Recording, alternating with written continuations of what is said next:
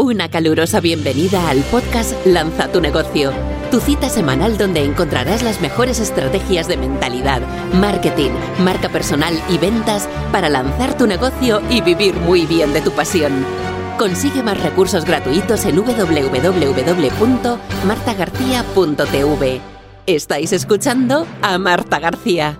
Muy buenas, mi querido infoproductor. Pues tenemos una invitada súper especial en el capítulo de hoy, que es Chris Barrows, que nos va a hablar de cosas fascinantes de la alimentación consciente, que es directamente proporcional a tu energía, a tu felicidad y a los resultados que consigues también en tu negocio.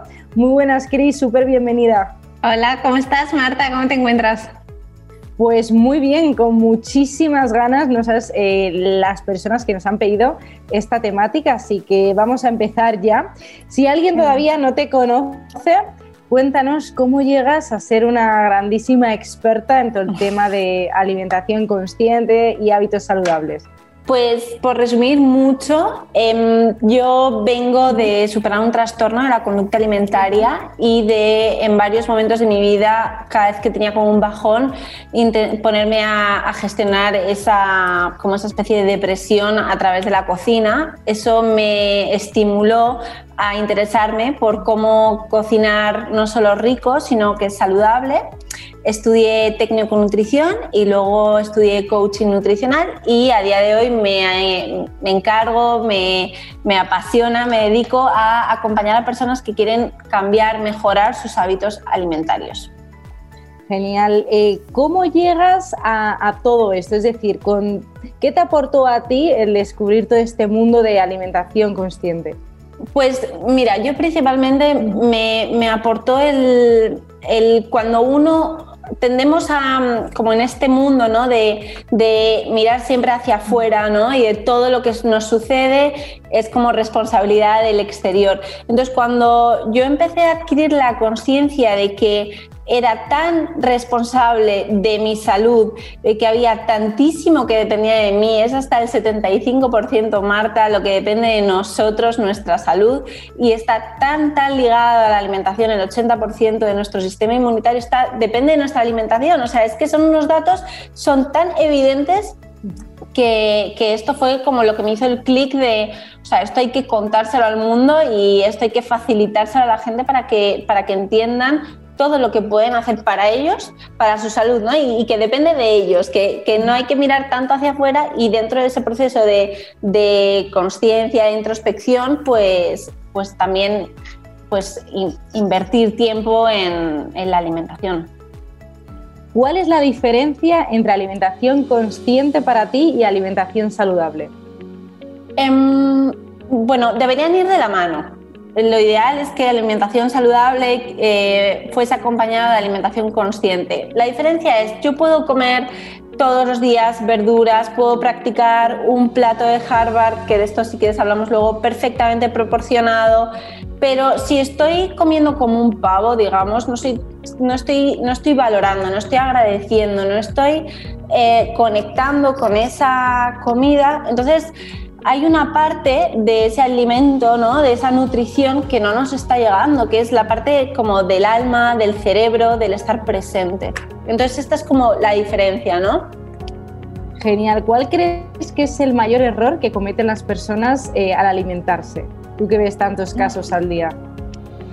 Em, mira, hay uno, uno, enorme, esto especialmente en el caso de las mujeres, que es el, el, no amar nuestro cuerpo. Entonces, como no somos conscientes de la máquina, de la super máquina que tenemos, no la valoramos, no la cuidamos y nos alimentamos desfavorablemente.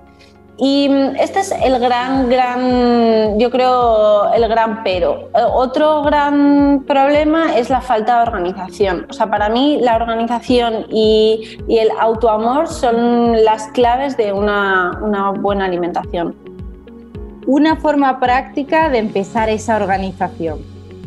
Cocinando los domingos, tres bases. Cocinando los domingos, una base de verduras, una base de proteínas y una base de hidratos ya está, una hora y con eso tienes el 50% de, de, la comida de tu semana hecha. ¿A qué te refieres con una base? Para que todos los que nos están escuchando nos entiendan.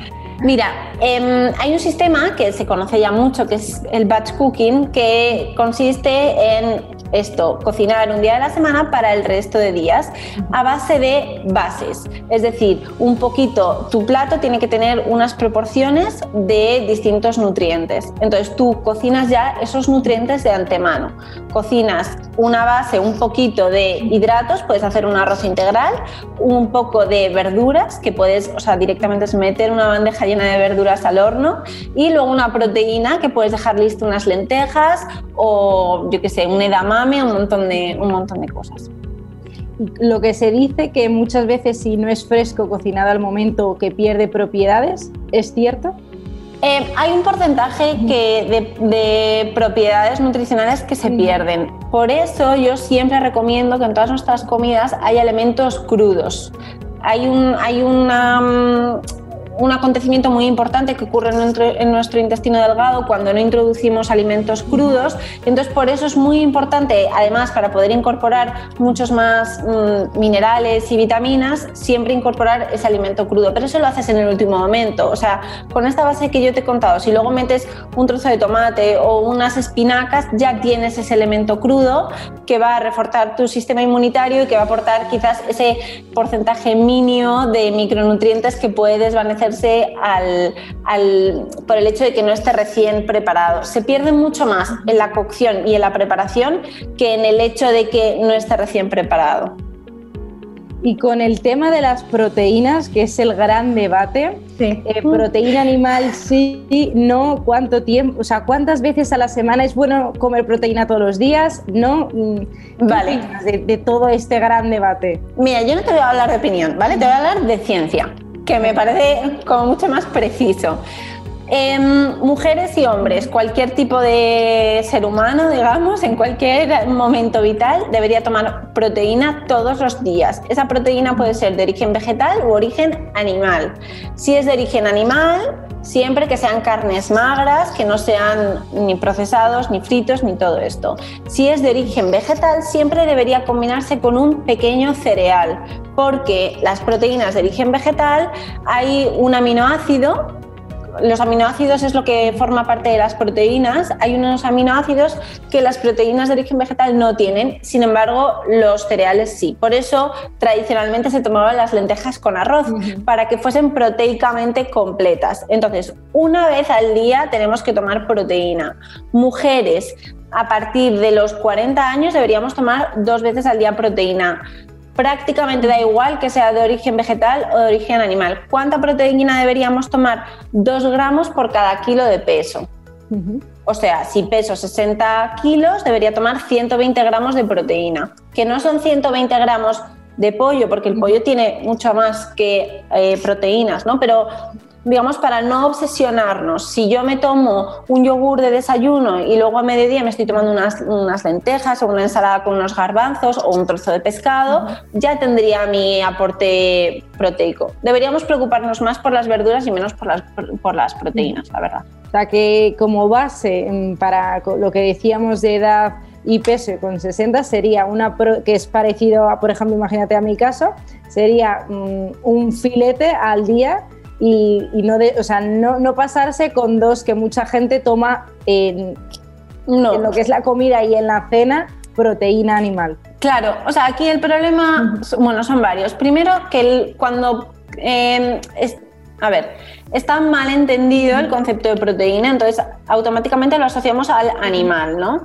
En general, cuando estamos consumiendo proteínas de origen animal, solemos incorporar también grasas saturadas que no nos interesa, ¿vale? Entonces, por ejemplo, las carnes rojas. Esto es uno de los problemas, con lo cual, por comer mucha proteína me estoy cebando de grasas, eh, grasas que no son muy recomendables como las saturadas. Em, otro problema es que al final yo tengo un volumen de comida que puedo comer o que debería poder comer. Em, por querer consumir demasiadas proteínas estoy desplazando alimentos que nutricionalmente son mucho más completos como las verduras, que son las que de verdad nos aportan pues, los minerales y las vitaminas estaríamos hablando de que en cada, por ejemplo, comida principal y cena, que haya un poquito de proteína, de carbohidrato y de verduras. Sí, la mitad del plato deberían ser verduras. Genial, pues ya lo tenemos como referencia, hay que llenar siempre la mitad. ¿Qué una cosa, una cosita. Mira, la cantidad de proteínas, que esto es muy fácil, que deberíamos tomar eh, al día, debería caber dentro de la palma de nuestra mano. ¿Vale? Para que no nos obsesionemos. Esta es la parte. Genial, tenemos la medida. Nos ha llegado cuando sabían que ibas a venir muchas preguntas de Oye, eh, muchas son mujeres emprendedoras y, hacen jornada, imagínate, pues de 9 a 3 más intensivo con su empresa, su negocio y a partir de las 3, 4 con su familia. Y la pregunta recurrente era, me muero de hambre eh, por la mañana, o sea, mm. llegas muerto a las 3 de la tarde. Claro. ¿Qué se podría hacer? Eh, desayunar fuerte, de qué forma o hacer un mini break para no tener ganas de querer comerte toda la nevera cuando terminas al mediodía. Claro, mira, em, bueno, aquí depende mucho ¿no? de los hábitos, de los gustos de cada uno. Si lo que queremos es hacer un desayuno antes de empezar nuestra jornada, el desayuno siempre debería, debería tener cereales, eh, vamos, hidratos, proteínas también y fruta. Eh, ¿Cuánto? Pues para que veas esta obsesión por la proteína, ¿no? La proteína no debería ocupar más del 20% de nuestro plato. El 40%, tendría que haber un 40% de fruta y un 40% de cereal barra hidrato. ¿Qué pasa? Pues que muchas veces incluso puede ser que no tengamos hambre física, pero si tenemos hambre emocional, porque justo si estamos como seis horas, tengo que trabajar a full, me entra una ansiedad que me vuelvo loca. Entonces, hay pues herramientas como, o sea, recursos como mm, una pieza de fruta, tener siempre algo de frutos secos a mano o incluso un segundo desayuno. Si de pronto me quiero tomar un yogur con, unos trozos de fruta, pues estupendo. Y luego retomo el tema del batch cooking. Cuando llego para comer es muy importante que si yo me he organizado y yo sé lo que voy a comer, tengo muchas, digamos, mi cerebro está como mucho más atajado, ¿no? Lo tengo mucho más controladito. Entonces sé que abro la nevera, cojo dos cosas y, ya sé lo que voy a comer. No tengo ese impulso de, buf, como no sé lo que comer, me como cualquier cosa. Entonces yo creo que son los tres touch points donde, donde intentaría, mm, sí, bueno, donde podríamos manejar, donde podríamos tocar. ¿Qué opinas que hace poco publicaste un post sobre el ayuno intermitente, para quién era, para quién no? ¿Qué, opinión que también se ha puesto muy de moda de ayunar para hacer limpieza en el cuerpo? Eh, esta pregunta es un poco trampa, ¿eh? eh mira, el ayuno intermitente, espera, no es broma. El ayuno intermitente es un buen recurso para potenciar la limpieza de nuestro cuerpo, eh, de eliminación de, células muertas, de radicales libres, de, de células potencialmente muy peligrosas Em, yo lo dejo descansar y hay unas vesículas que se llaman autofagosomas que retiran, digamos, esta porquería. Esto es un buen recurso cuando yo tengo una alimentación saludable. Cuando yo como, el 90% de lo que como es sano, es relativamente consciente, relativamente equilibrado. Ahora, si lo que quiero es hacerme un, un ayuno de 16-8, acabo el ayuno y me meto un Whopper, entonces, mm, es un muy mal recurso. También es una mala opción para personas que hayan tenido un trastorno de la conducta alimentaria. Eh, puede ser bueno para personas con, resistencia a la insulina, o sea que depende mucho, pero la clave es no empecemos la casa por el tejado, por favor. Empecemos con una alimentación sana y luego ya veremos cuántas horas estamos sin comer, ¿no? Para que sea eficaz sería 16 horas, personas que ya tienen no, a partir de 12 horas de ayuno ya hay, ya hay mm, como evidencias científicas de que, de que hay, sí, de que, hay, de que, de que repercute positivamente. Líquidos sí se podría tomar, ¿verdad? Estamos Líquidos sin nada de calorías, o sea, eh, nada de leche, por ejemplo, solo agua, té, o sea, infusiones sin leche y sin azúcar y café sin leche y sin azúcar. Perfecto, nada de ponerse de, vinos. No, eso no vale. en el ayuno no podemos. Ayuno no, vale. Que se ha puesto también eh, pues muy en auge toda la parte biológica de, alimentos biológicos, bebe agua filtrada, agua embotellada. ¿Cuánto hay de leyenda y cuánto hay de verdad de, salud? Mira, es que, ¿sabes qué pasa? Que hay ahora un tema que es que hay evidencias científicas de casi todo, ¿no? De todo hay un paper que de pronto te demuestra que, mm, pues eso, que el agua filtrada, no sé qué, eh, lo mismo. Em, ¿Es mejor comer bio o eco? No siempre, depende. Y yo, por ejemplo, hay una verdura a la que siempre lo recomiendo que es en el calabacín, porque la piel es la parte más nutritiva y si entonces es mejor que lo compremos eco. Pero no es una ley, ¿sabes?, de como que valga para todo. Una vez más, lo importante es empezar por una alimentación saludable, una alimentación equilibrada. Y si luego ya me quiero poner más piqui y y entonces, pues mejorar la calidad de mi agua, mejorar la calidad de mis verduras, ok, pero empecemos como por, por los cimientos. Genial. Y con el agua sí que recomiendas mejor filtrada, ¿no? Embotellada una vez que ya empiezas a, ser consciente. Eh, depende mucho también de dónde. Por ejemplo, en Madrid el agua del grifo a mí me parece de buena calidad. Entonces yo tomo agua del grifo directamente en Madrid pero también eso depende ¿no? de, la calidad del agua. Hay aguas embotelladas de, mineralización débil que pueden estar bien, que... Mm, o sea, depende también mucho de la patología, si tenemos una patología que queramos tratar. Entonces nos puede interesar una mineralización más fuerte. O sea, lo mismo, depende mucho de la persona y de lo que necesite. Comentabas en un artículo hace poco que el 80% de las personas están desnutridas. ¿Qué nos pasa con el agua? El, famoso bebe dos litros al día, em, no nos hemos terminado de concienciar, al final el día a día te absorbe, mejor dicho, para llevarlo a la práctica. ¿Qué, pasa con, que me sorprendió cuando compartiste esto? La deshidratación crónica, me hablas, ¿no? Eh, pues mira, es que beber agua o sea, en un mundo de estímulos constantes, donde tenemos eh, a nuestro paladar que lo tenemos que estar divirtiendo todo el rato, beber agua es muy aburrido. Entonces, mm, Hablemos claro. Sí, o sea, decir, yo vivo en deshidratación crónica, eh, no lo recomiendo, pero eh, ¿cuándo entramos en deshidratación? Cuando ya tenemos eh, ganas de beber agua, cuando sentimos sed, ya nuestro cuerpo está entrando en deshidratación. Entonces, trucos, pues la botella siempre al lado, el vaso siempre al lado, porque por inercia voy a beber, ¿no? Cuando me aburro, cuando miro hacia otro lado, me em, acuerdo. Luego hay tapones inteligentes también que te vibran, ¿no? O sea, que te vibra como el, reloj para que bebas. Hay distintas fórmulas. La, o sea, una de las mejores que yo aplico conmigo misma es beber desde por las mañanas, lo primero dos vasos de agua, digamos, si yo me tengo que beber entre 6 y 8 vasos al día y me bebo dos, lo primero que hago ya es como que ya he hecho el 25%, ya cada vez me acerco más a mi meta. Eh, pues no sé, hay personas que se ponen recordatorios o gente que incluso se va poniendo como un palito aquí por cada vaso de agua y entonces sabe que tiene que llegar a 8 al día. O sea, ponte, ponte trampolines, no te, pongas, no te pongas la zancadilla, ¿no? Ponte recordatorios, cosas que te recuerden que tienes que beber. Y el tema en las comidas, que se habla mucho de que durante las comidas es mejor no mezclar y no beber nada de agua media hora antes y media hora después. Bueno, esto es por la alcalinización de la sangre, em, o sea, y por la acidificación de la sangre.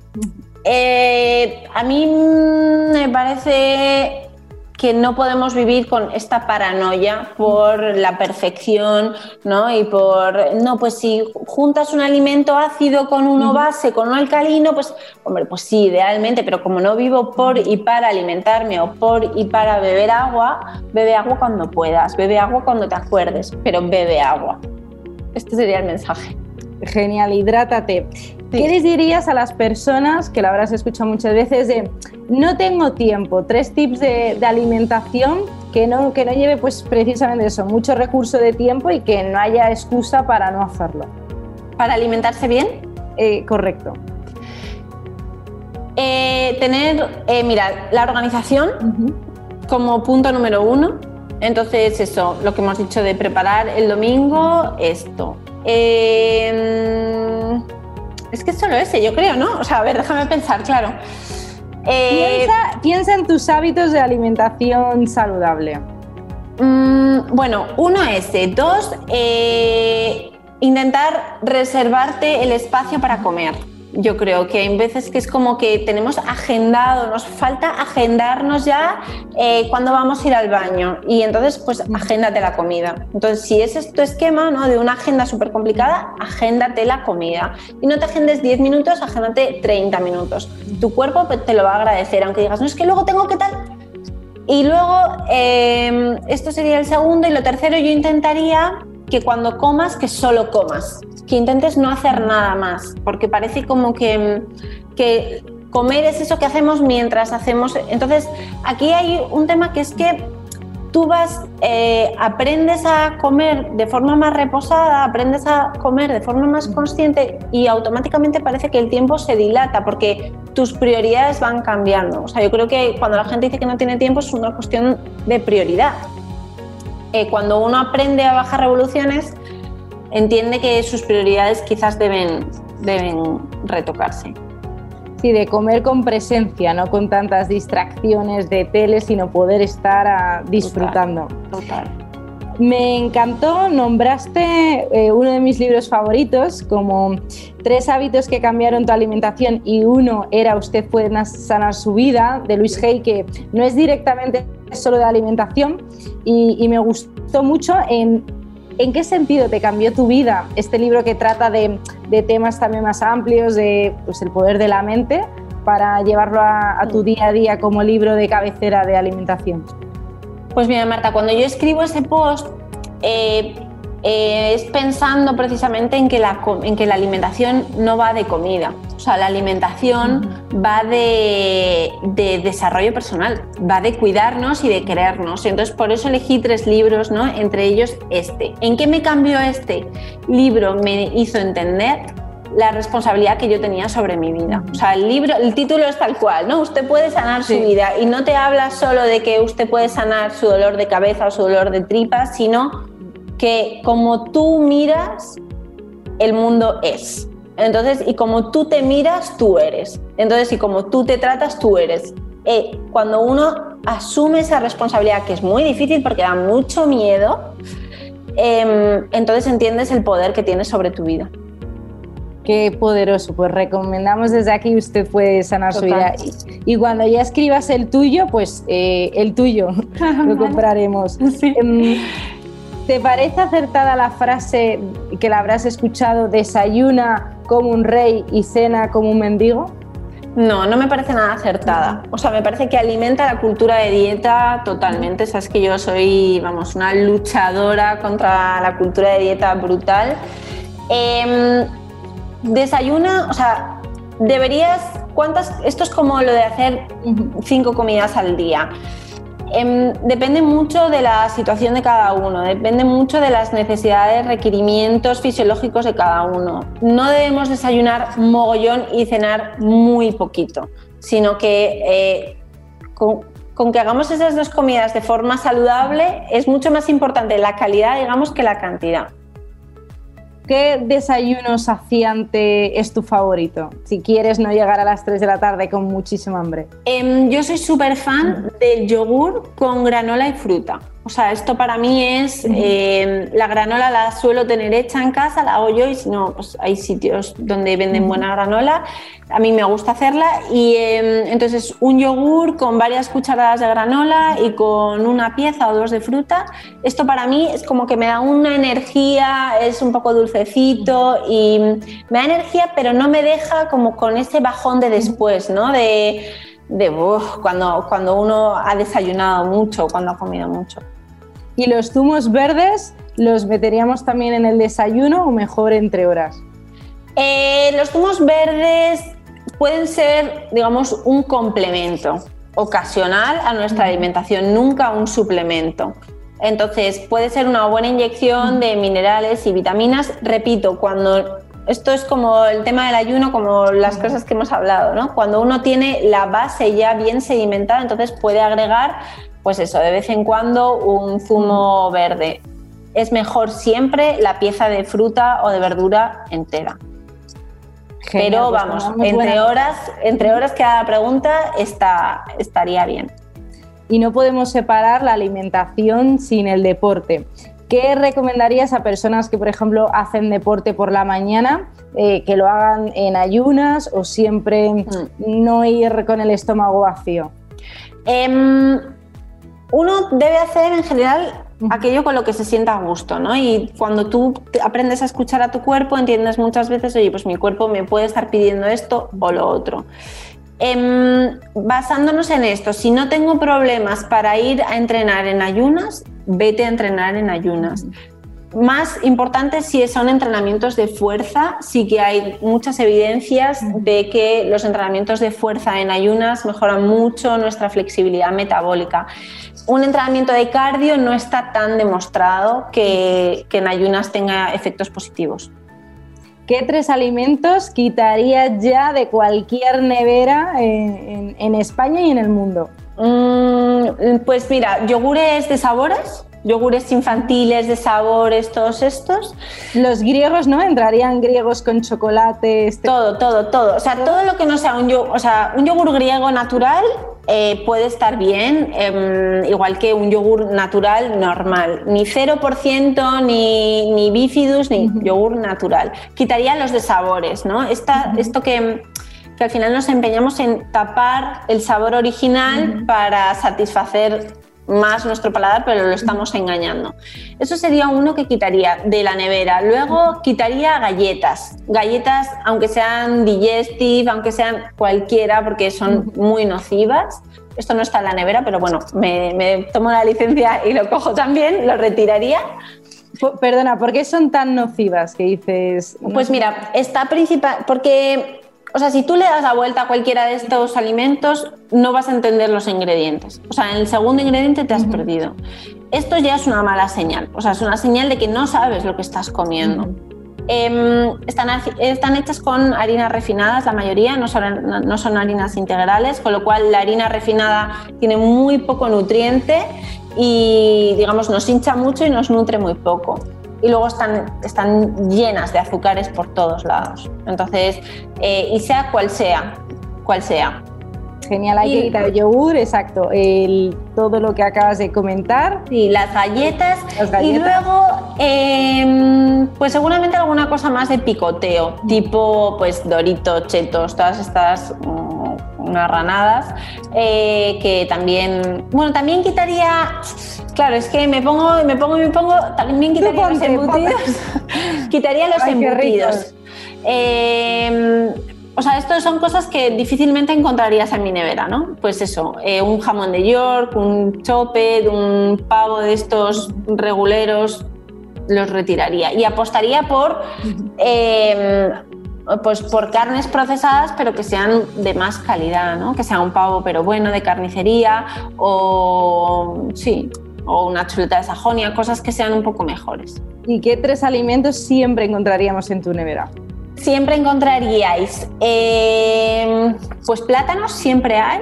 A mí me encanta también. Son fáciles, nutritivos, completos, eh, te los llevas a cualquier lado, aguantan carros y carretas. Eh, siempre hay yogur natural, porque es súper buen complemento. Yogur natural o queso de Burgos, súper buen complemento para, para, eso, para un desayuno o el queso de Burgos para una ensalada. Y luego, pues espinacas. Siempre tengo espinacas. Es una de las verduras eh, crudas eh, que, vamos, que comidas en crudo aportan magnesio, potasio, calcio, eh, muchísimas vitaminas. o sea, es una barbaridad lo que tiene la espinaca. Y sí, yo creo que son tres cosas que siempre vas a encontrar. Y para terminar con el tema de la lactosa, eh, alimentos con lactosa, sin lactosa, ¿qué, qué opinas de, todo este movimiento? Ay, esta pregunta también es un poco trampa. Em, mira, si tu cuerpo no tiene problemas para digerir la lactosa, entonces pues ok, sigue. Problemas que pueden eh, que puede estar dándonos la leche de vaca o los lácteos de, vaca, especialmente que no nos demos cuenta, pues un sobreestreñimiento, que nos esté dando una provocando una permeabilidad intestinal, que no nos estemos dando cuenta por la proteína de la leche, la caseína. Entonces, Si tú no te notas ningún síntoma y a ti los lácteos te gustan, ok, no tomes más de uno al día. O sea, si te tomas eso, un vaso de leche o un café con leche, intenta que el resto esté hecho con, con bebidas vegetales. Esta sería mi pauta. Genial, pues me ha sorprendido lo que has dicho de Burgos de Arias para desayunar. Creía que era de esos alimentos a evitar. ¿Por qué? Mm, como lo veías con queso y todas, todos los ingredientes no los no sabía qué eran, creía que era uno de los alimentos que, era preferible no tomar. Pues si ves el, Burgos de el queso de Burgos, em, no debería tener más de cuatro ingredientes, tres o cuatro ingredientes. Y van a ser fermentos lácticos, un poco de sal, eh, puede tener nata o leche, pero vamos, son todo cosas tres o cuatro ingredientes está ok. Igual que el yogur, no más de dos o tres ingredientes máximo. Pues súper buen tip. Imagínate que vamos tú y yo en, la carretera, la ruta 66, y hay un cartel gigante que lo que pongas en ese cartel eh, lo va a ver el mundo entero, como tu legado en una frase para el mundo. ¿Qué pondrías en ese cartel? Pondría come como, no, sería alimenta tu cuerpo como si fuese el único que tienes para el resto de tu vida. Wow, que de hecho lo tenemos. Qué bonita reflexión. Siempre nuestro invitado del podcast deja una pregunta al siguiente invitado. No sabemos todavía porque es sorpresa cuál es, pero ¿qué te gustaría preguntarle? Mm. ¿Qué has hecho hoy para mejorar tu salud? Genial, pues se la haremos.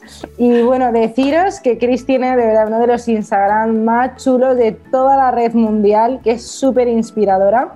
Así que para todas aquellas personas que dicen, quiero saber más de Chris, dónde la encuentro, lo que hace, cuéntanos tus redes sociales y tu web. Vale, pues mira, yo soy Cristina Barrows, tengo mi web es cristinabarrows.com, luego mi Instagram genero muchísimo contenido, recetas, todo como con un aporte como conceptos nutricionales, ¿no? Tips para comer mejor, bueno, y es arroba barrows. Y luego en YouTube estoy empezando a subir y a generar bastante contenido y soy Cristina Barrows también en, en YouTube. Fácil todo. Genial, pues todo el mundo a seguirla ahora mismo por Instagram porque os puedo asegurar que os va a ayudar muchísimo como lo ha hecho conmigo. Así que, Cris, un verdadero placer tenerte aquí en tu casa y te mandamos un abrazo muy fuerte. Millones de gracias, me ha encantado, Marta. Muchísimas gracias, de verdad. A mí también. Un abrazo muy fuerte y a ti, mi querido infoproductor, si te ha gustado, dale a like, compártelo por las redes sociales y por supuesto te espero en el próximo episodio. Has escuchado el podcast Lanza tu negocio, vive de tu pasión. Recuerda dejar una reseña del podcast. Consigue más recursos gratuitos en www.martagarcía.tv. Muchísimas gracias por escuchar este podcast. Recuerda compartirlo y nos vemos en el próximo episodio.